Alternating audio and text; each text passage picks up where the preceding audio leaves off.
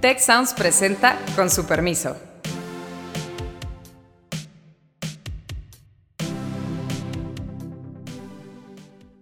Con su permiso, soy Beata Boina y hoy vamos a hablar sobre la educación.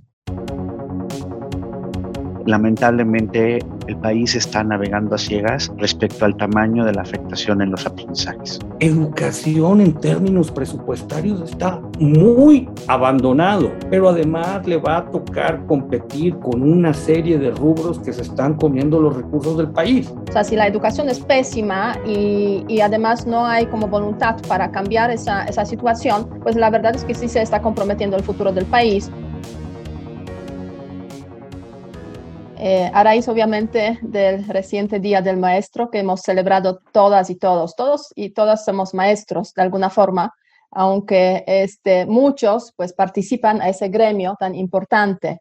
Ahora bien, parece que la educación no eh, no va tan bien, desafortunadamente. Y sobre ese tema, la educación, eh, vamos a hablar hoy en este episodio de podcast, contando con la participación de Héctor Villarreal y eh, nuestro invitado especial, Marco Fernández. Marco es profesor investigador de Escuela de Gobierno y Transformación Pública, investigador asociado de México Evalúa y también coordina la iniciativa de educación con equidad y calidad del Tecnológico de Monterrey. O sea, una persona este, más que adecuada para hablar precisamente sobre el estado de educación, pues en México. Empecemos con eso. A ver, ¿cuál es tu evaluación, Marco? Hola, colegas. Eh, muy, muchas gracias por la invitación nuevamente. Pues lamentablemente la cosa no pinta bien. Eh, antes de la pandemia, eh, ya el sistema educativo mexicano tenía dos grandes problemas. Un problema mayoritario de la calidad de los aprendizajes que tienen eh, sus estudiantes, una mayoría de chicas, chicos que, no eh, comprenden lo que leen, que no tienen los conocimientos eh, matemáticos o de ciencia para la resolución de problemas. Y además había un problema serio de desigualdad de oportunidades educativas, en particular a partir de la media superior, en términos del acceso ya no todos los que empezaban en la primaria y la secundaria continuaban sus rutas este, en su formación de estudios. Vino la pandemia y estos problemas lamentablemente se, han eh, profundizado. Hay claramente un mayor eh, problema de desigualdad de oportunidades educativas. Ha aumentado de manera importante eh, el abandono escolar y la caída en la matrícula, solo para poner eh, como, una perspectiva a quien nos escucha. Eh, hoy el país, respecto a 2018, cuando empezó el gobierno del presidente López Obrador, tiene 367 mil jóvenes menos en la media superior estudiando. Esto equivale a haber cerrado todos los planteles del CONALEP este, en el país. Y respecto a los aprendizajes, este, Héctor Vea, no tenemos idea de cuánto han sido afectados, tenemos sospechas, este, pero el gobierno federal eh, se ha negado a hacer una evaluación diagnóstica que dé cuenta de las afectaciones derivadas de la pandemia. Solo dos estados, el caso de Nuevo León y el caso de Guanajuato, han hecho sus propias evaluaciones eh, diagnósticas. Eh, con toda transparencia, nosotros ayudamos a, Nuevo León y estamos ahorita ayudando a Querétaro para hacer su, evaluación diagnóstica, en este caso de la media superior. Pero más allá de estas tres experiencias, eh, lamentablemente el país está navegando a ciegas respecto al tamaño de la afectación en los aprendizajes. La ausencia de, de, evaluaciones yo creo que es un problema gravísimo porque efectivamente, o sea, este, no sabemos, ¿no? Eh, a veces, este, si no queremos reconocer el, el, problema, pues efectivamente mejor no evaluar, pero si queremos avanzar, pues sí, las evaluaciones son imprescindibles.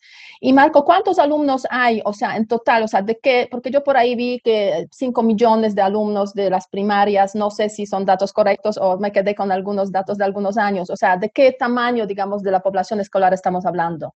O sea, estamos hablando, el, sistema educativo tiene cerca de 32 millones de estudiantes eh, y tenemos eh, dos cosas. Por un lado, un problema de abandono de la escuela, es decir, alumnos que estaban eh, estudiando y que en algún momento del ciclo escolar los perdimos. Pero además tenemos un problema de caída de matrícula. Es alumnos que ya no se inscribieron para el siguiente ciclo escolar. Y a eso se le suma además en este, un problema muy serio de, es del 8%, más o menos eh, cerca de 250 mil alumnos que ya no transitaron de la secundaria a la media superior. Entonces, le sumas y, ambos estoy seguro que, pueden percibir el drama para la sociedad que esto va, significa detener a chicos que ya no van a regresar a la escuela. Porque Héctor no me, no me va a dejar mentir. Ahí están los datos del INEGI. O sea, todos los economistas cuando empiezan a ver las diferencias, por ejemplo, de oportunidades de laborales o de salarios, uno de los factores influyentes importante en nuestro país es los niveles educativos. Si tú tienes niveles educativos truncos, tienes salarios menores y más dificultad de encontrar un mejor salario. Si tú como chavo tiraste la toalla, abandonaste la escuela y vas a eventualmente crecer, tener este, familia, el tipo de oportunidades que tú a tus futuros hijos, hijas les vas a poder dar son menores, porque el tipo de trabajo al que tú aspiras porque dejaste de estudiar es más precario. Yo, yo, tengo, yo, tengo, yo tengo varios, varios comentarios aquí. Y, a ver, ¿están encontrando, ¿están encontrando ustedes, Marco, patrones regionales muy marcados? Digo, esa, es una de las cosas que, que, me interesa, que me interesa, o es un problema uniforme. Otra cosa que me llama, que me llama bastante la atención es, y dentro de todos los problemas que yo percibo en la opinión pública, a pesar de la importancia del sistema, del sistema educativo, y pues pareciera que, que, el tema no está en la agenda. Se habla de muchos problemas en salud, se habla de muchos problemas de reactivación económica, se habla de, pues de alguna manera, de un problema de seguridad que durante, durante la pandemia se acalló, sabíamos que estaba ahí, resurge todo esto, Nadie está hablando de educación. ¿Por qué? Creo que, eh, uno, respecto a la parte regional, apenas estamos haciendo los cortes este, para poder ver eh, esta parte, entonces no, no, no, no te puedo decir eh, las diferencias que, que haya por, regiones, pero es un punto que estamos claramente explorando.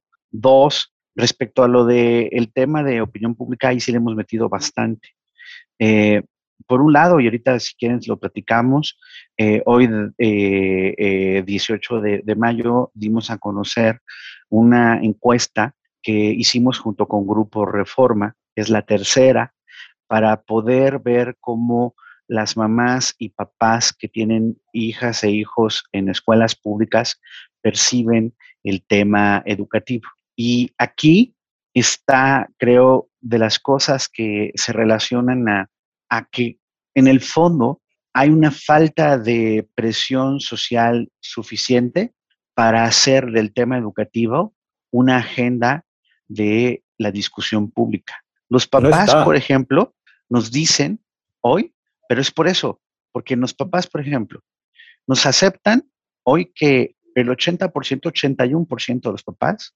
está consciente que las clases a la distancia le afectaron de alguna manera el aprendizaje a sus hijas, a sus hijos durante estos eh, dos años prácticamente de clases a la distancia. Y que incluso más dramático, casi el 50% de ellos no ven eh, en las escuelas estrategias para la recuperación de, estos aprendizajes. Recuerden, estos son mamás y papás cuyos hijos están en escuelas públicas. Había eh, incluso hace unos 10 días más o menos, una encuesta que también hizo Grupo Reforma de la aprobación presidencial.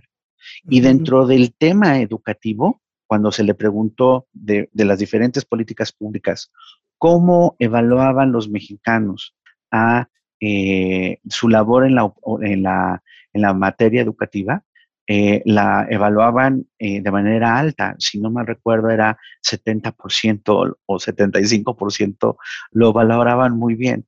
O sea, claro, esa otra encuesta era a toda la población, no era encuesta solo a papás y a mamás con estudiantes públicos. Pero aquí el punto importante es que yo lo que he visto ya por tiempo eh, sistemático en distintas encuestas eh, por muchos años es que los papás son muy poco exigentes como sociedad al gobierno sobre el tipo de educación que se recibe. Y eso lleva a que entonces si no son exigentes, pues el costo político es nulo. Si no hay costo político, ¿para qué lo voy a meter a la agenda de la discusión pública? Déjame, déjame interrumpirte ahí, Marco, antes de pasarle la palabra a Beata, porque yo, yo veo un problemón con tres frentes abiertos. Y no te quiero poner palabras en la boca, pero dices, a ver, estamos encontrando un daño en el sistema educativo. Baja calidad, probablemente muchachas, muchachos que tuvieron, que tuvieron acceso a contenidos limitados, gente que dejó la escuela. Entonces, esto a mí me huele a un problema estructural. Por otro lado, y me meto, me meto a mis temas, eh, educación en términos presupuestarios está muy abandonado pero además le va a tocar competir con una serie de rubros que se están comiendo los recursos del país. Y si tú encima nos dices que los papás, o al menos la población abierta, no tiene un gran problema con esto, pues el asunto pinta mal. Pinta pésimo. Pinta pésimo. Así. En ese sentido, o sea, yo creo que este, o sea, yo creo que sí hay varios problemas aquí, efectivamente. O sea, reitero es, o repito esa, esa información, 32 millones de estudiantes es una cuarta parte de la población, de la cual depende el futuro del país. O sea, si la educación es pésima y, y además no hay como voluntad para cambiar esa, esa situación, pues la verdad es que sí se está comprometiendo el futuro del país y la educación es crucial también para el tema de la movilidad social, ¿no? De la cual pues tanto se habla aquí en México que necesitamos pues tener más movilidad social. Ahora bien, ¿cuáles son las causas? Tú estás mencionando, Héctor, el tema del presupuesto, que se gasta poco. Pero yo creo que no es el único problema, digamos, en el contexto de la educación mexicana, porque yo hace tiempo hice una comparación de lo que ganaban los maestros en Polonia y en México. La verdad es que los mexicanos llegaban casos que ganaban más y Polonia está entre los 10 primeros países en cuanto a la educación, la calidad de la educación.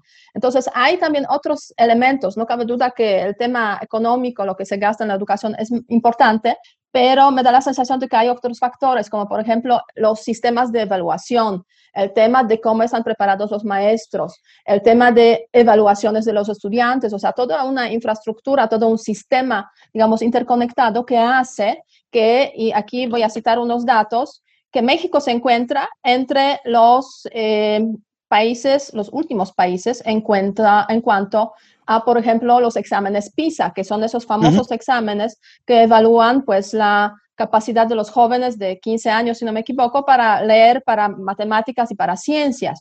O sea, desde hace ya varios años, sucesivamente, México ocupa pues casi los últimos lugares.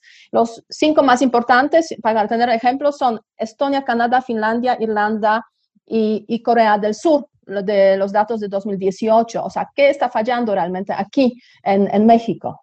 Es que son varios puntos que tocas tú y que toca eh, Héctor en, en, su comentario. Por un lado, o sea, sí hay un problema de que México ha gastado mal.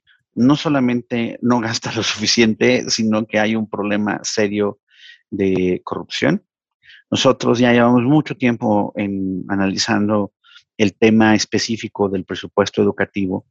Y aunque se han hecho esfuerzos para tratar de limpiar, por ejemplo, la nómina magisterial de los famosos aviadores, de los pagos eh, a maestros fantasma, etcétera, hay una parte muy preocupante.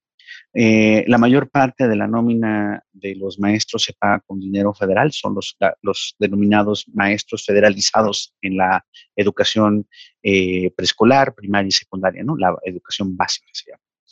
Eh, crea el FONE en la, administración anterior y empieza a tratarse de reducir estos problemas de mal uso de los recursos públicos. Pero llega el nuevo gobierno y quita eh, de la disposición pública las bases de datos para estar analizando, como lo hicimos eh, con la administración anterior y les demostramos a los del anterior que pese a que había habido mejoras, pues sí persistían problemas de anomalías de pagos indebidos, ¿no? Este, la auditoría en su momento, la Auditoría Superior de la Federación, eh, hizo pases de lista en los centros de trabajo y encontró problemas consistentes con lo que habíamos advertido. Y nunca supimos si hubo sanciones administrativas y penales, asumimos que no, respecto a quienes permitieron los pagos indebidos y respecto a los que lo recibieron. El nuevo gobierno, este, pues por más que presuma que es súper transparente, pues decide eliminar las bases de datos eh, que eran públicas, donde se tenía todos los datos de los, de los maestros, los planteles, los, los recursos que se les pagaban y demás, de forma tal que se pueden hacer los análisis para ver que hubiera consistencia en la limpieza de la, de, de la nómina. Lo pongo como ejemplo de cómo eh, ahí hay un área importante de, pues, de recursos que se están mal usando.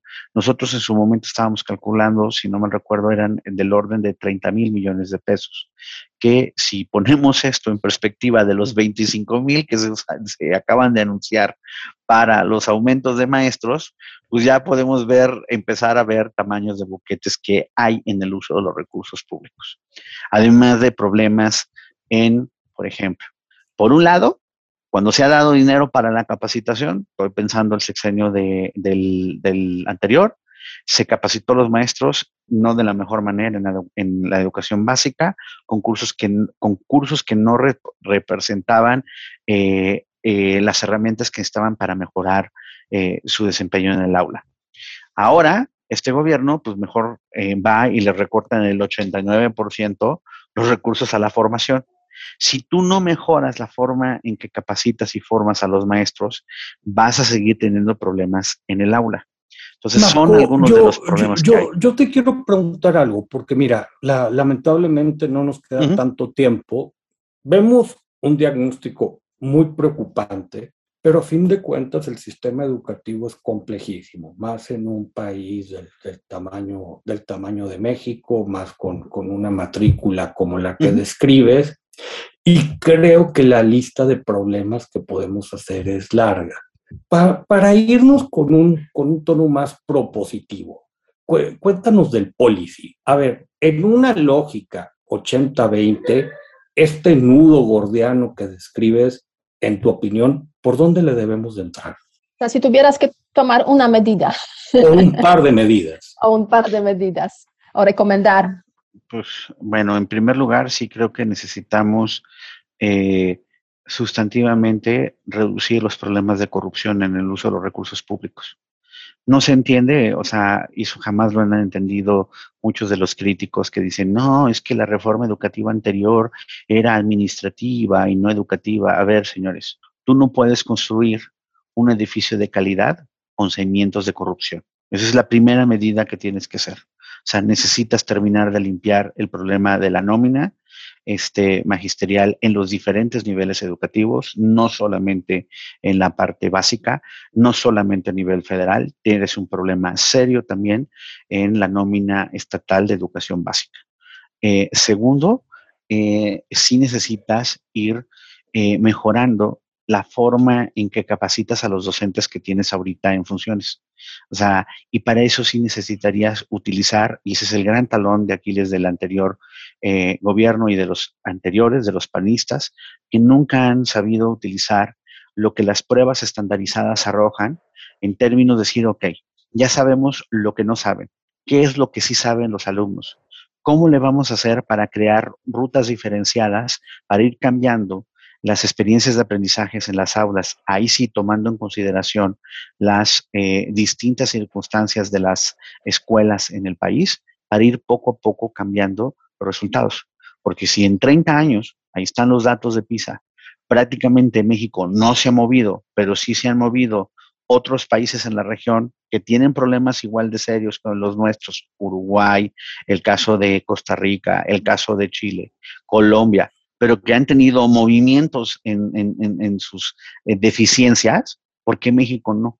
Pues porque si, si no hacemos realmente cambios en lo que ocurre en las aulas, y para eso vas a necesitar dinero, y obviamente va a estar también vinculado a la reforma fiscal, que pues no va a haber de otra, o sea, necesitamos recursos. O sea, tú me dices, o sea, y tú lo sabes bien, Héctor, con todo y lo que se compite y demás, el gobierno encontró 5.500 millones de dólares adicionales para dos bocas.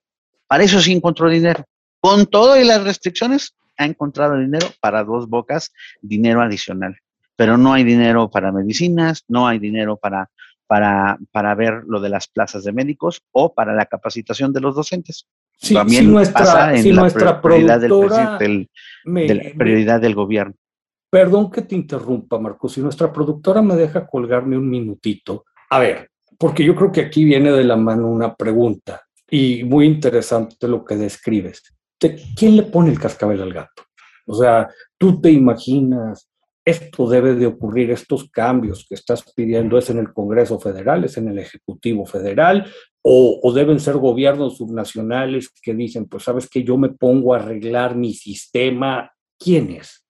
Pues yo creo que eh, hay ahí dos cosas. Uno, que yo sí creo que a estas alturas del partido, si los gobiernos estatales siguen pensando que la solución va a venir del gobierno federal, están perdidos.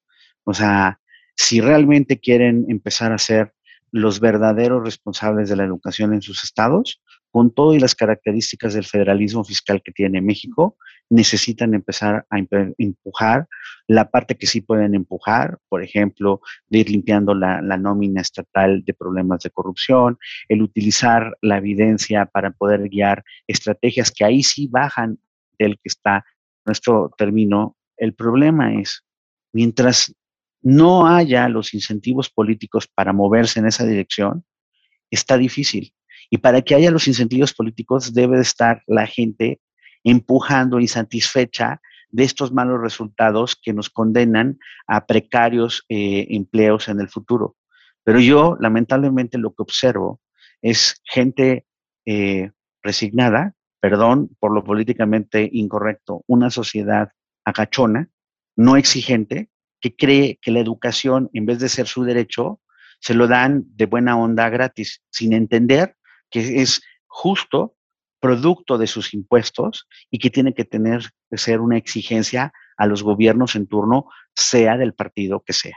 Muchas gracias, Marco. Este, un panorama gris, sin duda, que yo veo también desde hace muchos años, desde cuando eh, llevo aquí viviendo en, en México. La educación es crucial, es el agente de cambio fundamental, hay que verlo así, hay que exigirlo así. Eh, y seguiremos hablando de este tema. Marco, si puedes compartir tus redes sociales también para que la gente te siga. Sí, claro. Estamos, el estudio que hoy se publicó está eh, disponible en www.ieec.mx, IEEC.mx, que es el sitio web de la iniciativa de educación de, del TEC de, Monterrey y me pueden seguir en mi Twitter, que es eh, eh, arroba marco-bajo y mi apellido eh, abreviado, que es FDEZM, Fernández Martínez. Muy bien, muchísimas gracias y con su permiso, pues cerramos aquí este episodio. seguro te vamos a contactar en brevedad porque el tema es más que importante y es el tema del que se habla poco. Entonces, si no hablamos nosotros, ¿quién va a hablar de eso? Hay que, hay que pues, dar ese enfoque muy importante a la educación y a la transformación que se necesita en este, en este sector. Así que con su permiso, nos despedimos. Síganos este, en las redes, eh, arroba sociales tech escúchenos, comenten y pregunten porque eso también contribuye al contenido de nuestro podcast. Muchas gracias y hasta la semana que viene. Si quieres conocer más sobre cómo cuidar tu salud, te invitamos a escuchar Hola de Salud. La prevención hoy es parte del tratamiento. El podcast en el que nuestros expertos te darán consejos para vivir de manera sana, equilibrada y feliz. Felicidad, ese sería un objetivo último. Escúchalo en Spotify, Apple Podcast y Google Podcasts. Muchas gracias al equipo del Tecnológico de Monterrey y de Tech Sounds. Productor ejecutivo de Tech Sounds, Miguel Mejía. Asistente de producción, María Monroy. Productora de Con su permiso, Cintia Coca. Diseño, Daniela Solís, Lizeth Rodarte y Pilar Ortega. Postproducción, Max Pérez, Marcelo Segura y Sergio Chávez. Les invitamos a escuchar el siguiente episodio de Con su permiso y el resto de programas de Tech Sounds en los canales de su preferencia.